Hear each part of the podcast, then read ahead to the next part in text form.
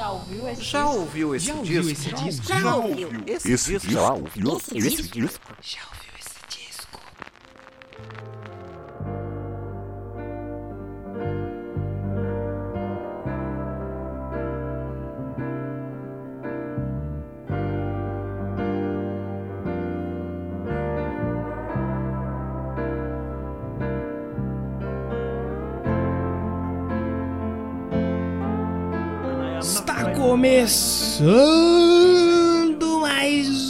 podcast. Já ouviu esse disco? É essa pergunta que eu vou fazer pra vocês em todos os episódios deste podcast que fala sobre discos. É isso mesmo. Eu sou Danilo de Almeida e hoje não sou eu que vou comandar a loja de discos mais uma vez. Precisei ir ali no centro pagar uns boletos, pagar uns negócios, né? Mas calma, porque hoje quem vai ficar no comando da nossa loja de discos é ninguém mais, ninguém menos que o William Floyd, meu amigo. É isso mesmo, que responsa, hein? Cara lá do Tracombo Podcast, do Fermato, um dos maiores podcasts de música desse país. Que honra receber ele aqui, então. Eu vou deixar a chave na mão dele, vou deixar ele escolher o disco. E ele já falou pra mim que escolheu nada mais, nada menos que. é, olha só a responsa desse episódio: Dark Side do Pink Floyd. Meu amigo, é sério isso? Sim, é sério. Só um cara gabaritado como William Floyd para falar de um disco desse tamanho aqui no podcast, provavelmente o maior disco que já passou no podcast até agora e é uma honra receber o Floyd, só tenho a agradecer dele ter aceitado o convite para entrar nessa loja que tá uma bagunça, porque o povo não quer mais saber de comprar discos. Mas com William Floyd falando de Pink Floyd, The Dark Side of the Moon aqui, ah, essa loja vai encher, eu tenho certeza. Então, Floyd, vai daí. Muito obrigado por ter aceitado o convite. Semana que vem eu tô de volta e a partir da semana que vem, meu amigo, a gente vai ter aí três episódios na sequência que eu vou falar pra você, hein? Senta na tua cadeira, aperta o cinto de segurança, porque o negócio vai ser pauleira, meu irmão. E o mais legal, é pauleira nacional. O pessoal que fala aí que você não valoriza o rock brasileiro. Vamos ter três na sequência aqui, meu amigo. É isso mesmo. Mas hoje é a vez do William Floyd colocar um discão aí na vitrola. E, por favor, me responde e depois responde o Floyd. Seja educado. Diz aí pra mim. Já ouviu esse disco?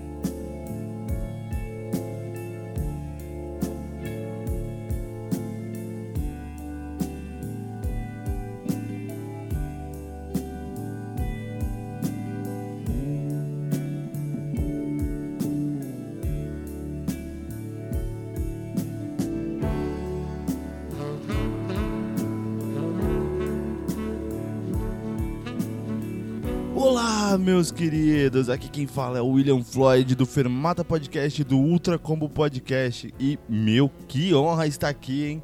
Eu espero que vocês não reparem, eu não tinha nem muito o que vestir pra esse tipo de evento, mas, porra, que honra mesmo estar aqui com gente de tão garbo e elegância que já gravou esse podcast. E eu vim hoje aqui falar, cara, de um álbum deveras muito especial pra mim, cara. Tanto que, é, vocês vão sacar no meio do episódio, é, foi difícil é, escolher, era uma escolha óbvia pra mim, é, porque é, um, porra, é o álbum da minha vida, mas eu nunca falei dele em nenhum outro podcast porque, não sei, o medo de, de do que eu falar não ser o suficiente para explicar o que eu sinto por esse álbum. É, é bem. É um álbum de veras muito especial pra mim, cara. E o. Eu vou falar hoje do Dark Side of the Moon do Pink Floyd.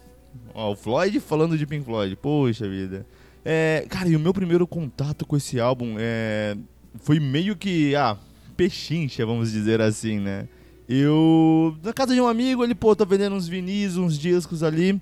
E eu, pô, nesses discos tinham Dark Side of the Moon, The Wall e vários outros do Pink Floyd. E até então a gente só conhecia Another Brick the Wall Parte 2, o pequeno Floyd ali de 12 anos. Aí, porra, baratos os álbuns, tipo, 5 conto cada vinil ele tava pedindo, né? Por mais que 5 conto na época você comprava um Jaguar, hoje não, não... Mas enfim, comprei alguns discos do Pink Floyd, vários na verdade, acho que uns 5. É... E cara, o Dark Side of the Moon, porra, a capa já é, ela é simples, mas ela já é chamativa pra caramba, né?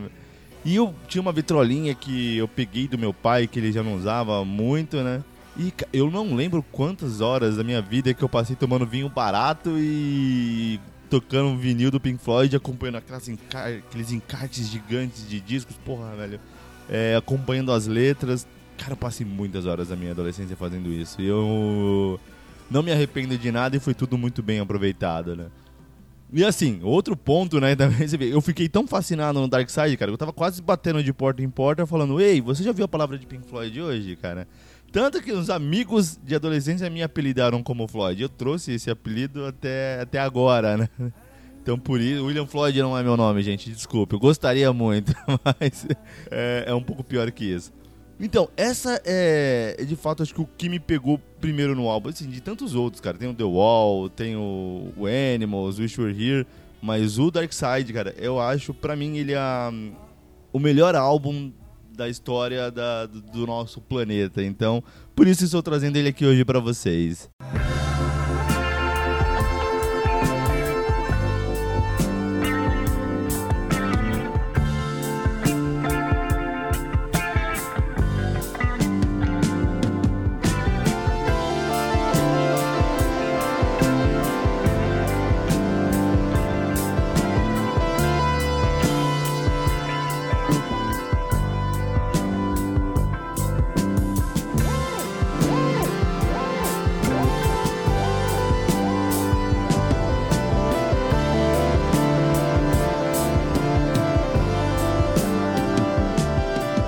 Dark Side ele foi lançado em 1 de março de 73, cara. Ele já é um álbum ali que o Pink Floyd finca os dois pés no rock progressivo, né?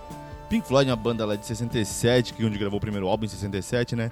Era muito já do psicodélico, né? Porra, muito não, era completamente do psicodélico. Por isso que muita gente ainda não sabe se o Pink Floyd é 100% psicodélico ou progressivo.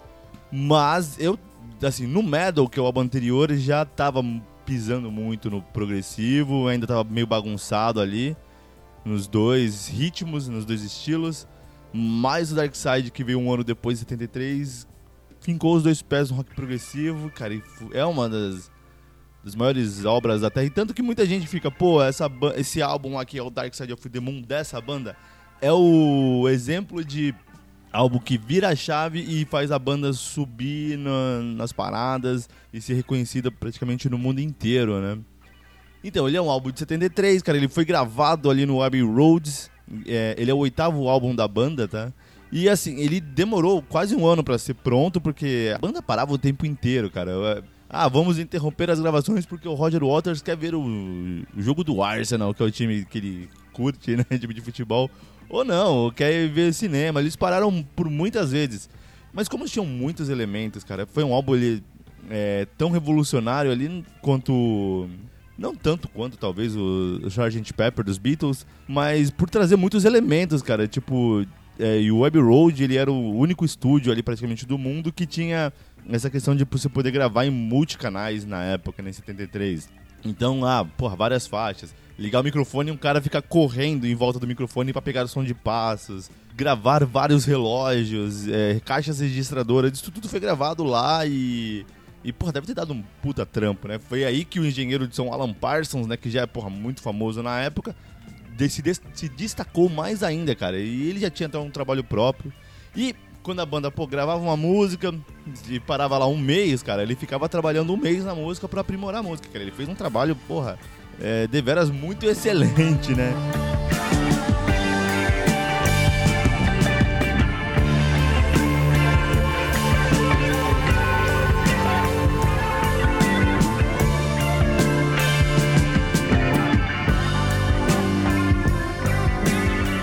Mesmo antes da gravação, cara, em, 70, em 73, a, a banda já, já vinha trabalhando nas músicas, tocando músicas ao vivo, inclusive em turnês Pra ver como é que funcionava as músicas, se tinham que mudar. É bem interessante porque no Metal mesmo a gente pega alguns bootlegs que tinham as versões de Us and Then, algumas músicas do Dark Side que estavam bem mais cruas, né? E eles foram aprimorando conforme a aceitação do público e tal. Teve até porra, no Teatro Rainbow lá, que hoje é uma igreja lá em, em Londres, que eles tocaram pra, só pra jornalistas, críticos e tal, e porra, todo mundo falava que aquilo ali era de uma ambição gigantesca e tudo mais. E depois, cara, dessas montes de apresentação tocando Dark Side, tocou na América, no Japão e tudo mais, eles decidiram começar a gravar e demorou muito, vamos colocar assim. Era uma música cada dois meses, enfim, demorou um álbum com oito músicas, dali os seus 50 minutos, né?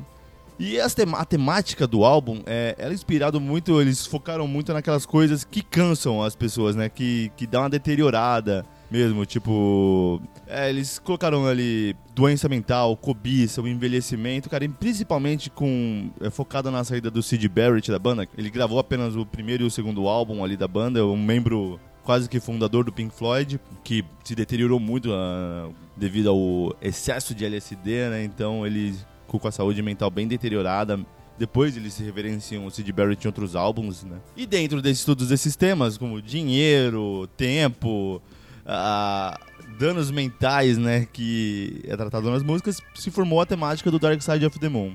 E um outro ponto, cara, que é para você ver a relevância do álbum, cara, que ele ficou 777 semanas na, nas paradas da Billboard ali de 73, quando ele foi lançado até 88, se, se tornando um álbum recordista da, das paradas, ficando por quase 15 anos no top da Billboard, cara. É, é. Porra, 15 anos um álbum tá ali é, é difícil, cara. E depois mesmo, é, mudando, a, a Billboard mudou a forma de contabilizar as vendas né, em 2009. E aí reiterou que o álbum não ficou 777, ficou sim 900 semanas no, no topo, cara. É, é muita. Não no topo, mas entre os 200, se não me engano, que é a métrica deles. Mas, cara, é, é demais o álbum e mostra a grandeza dele, né?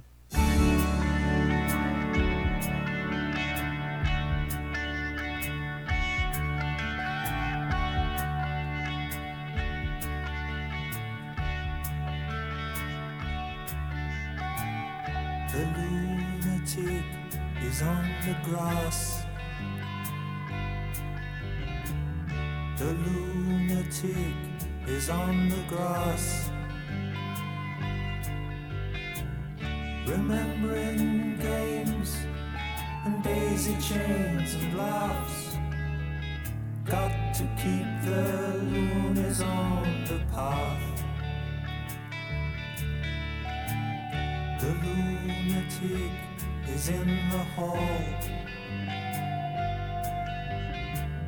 Cara, essa música que vocês estão ouvindo, Brain Damage, cara, ela é. Não vamos dizer que ela não entra no, é, nos tops do álbum, tipo, o que estourou de hit foi Time, Money, Us and Then, que seja, mas essa música eu acho ela muito excelente. É uma das poucas é, que o Roger Water canta, né?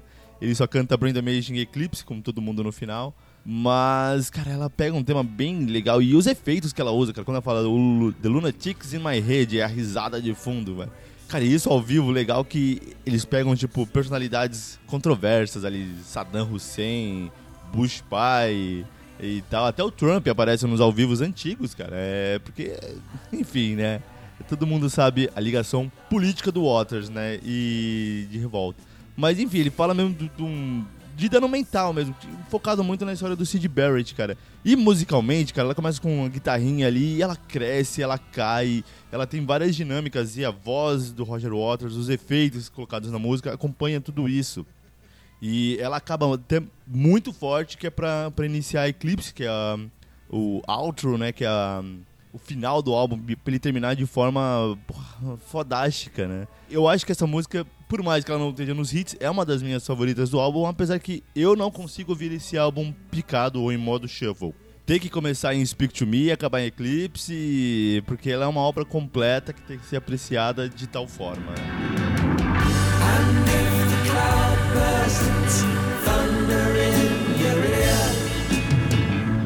You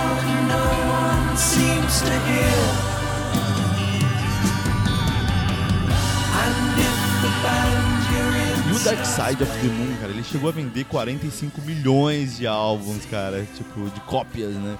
superando até discos, os discos mais vendidos, tanto dos Beatles quanto dos Zeppelin, que são ícones da música. Né? Isso não, não desmerece nenhuma das bandas, mas para você ver o poder de venda desse álbum, teve vários relançamentos também, remasterizações, é, até com outras capas, assim, com fundo.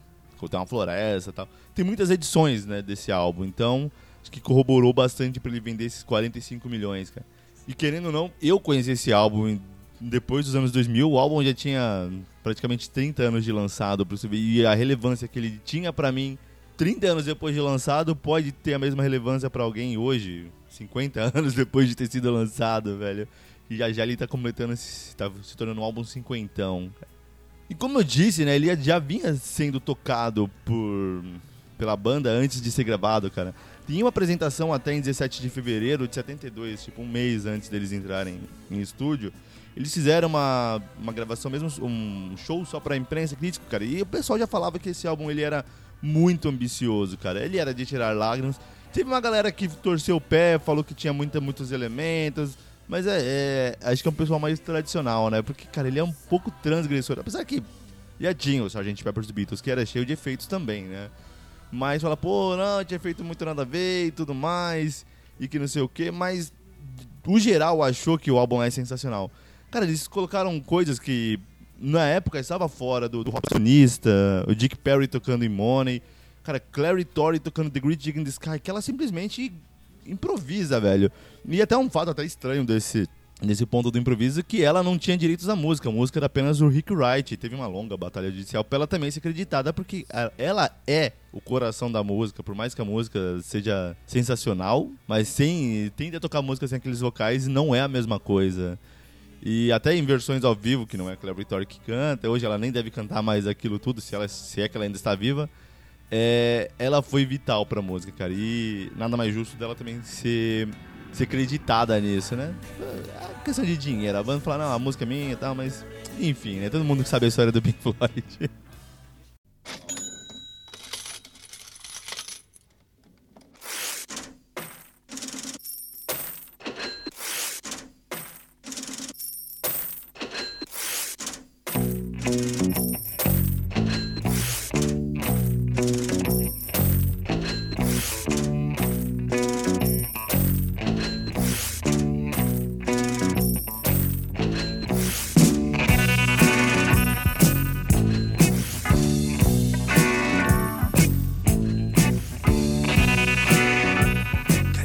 estou eu para encerrar esse. Já ouviu esse disco? Espero que tenham gostado muito do disco que eu trouxe, das curiosidades que eu tentei trazer aqui. Pô, dá para falar muito, tem muitos documentários no YouTube só sobre esse álbum. Aconselho quem puder dar uma olhada, quem sentir interesse, dar uma procurada.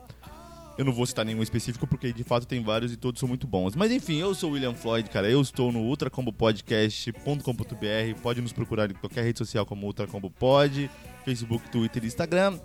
Eu também estou em fermatapod.com.br junto com Léo Oliveira, Leandro, Indianara Gomes lá com a gente, porra, falando de música o tempo inteiro. A gente não tem esse garbo e elegância de vocês aqui, mas a gente se esforça bastante para trazer vários tipos de música sem preconceito, do sertanejo ou heavy metal.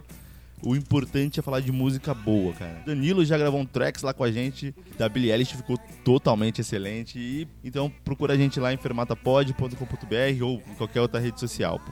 E eu escolhi, cara, Vamos lá, a primeira música foi Brenda Mage, que não é muito dos trendings da, da banda, mas é, Time, velho, é uma música que ela é sensacional, ela começa com os despertadores. Na verdade, o pessoal fala que você quer deixar de ouvir uma gostar de uma música, coloca ela como seu despertador.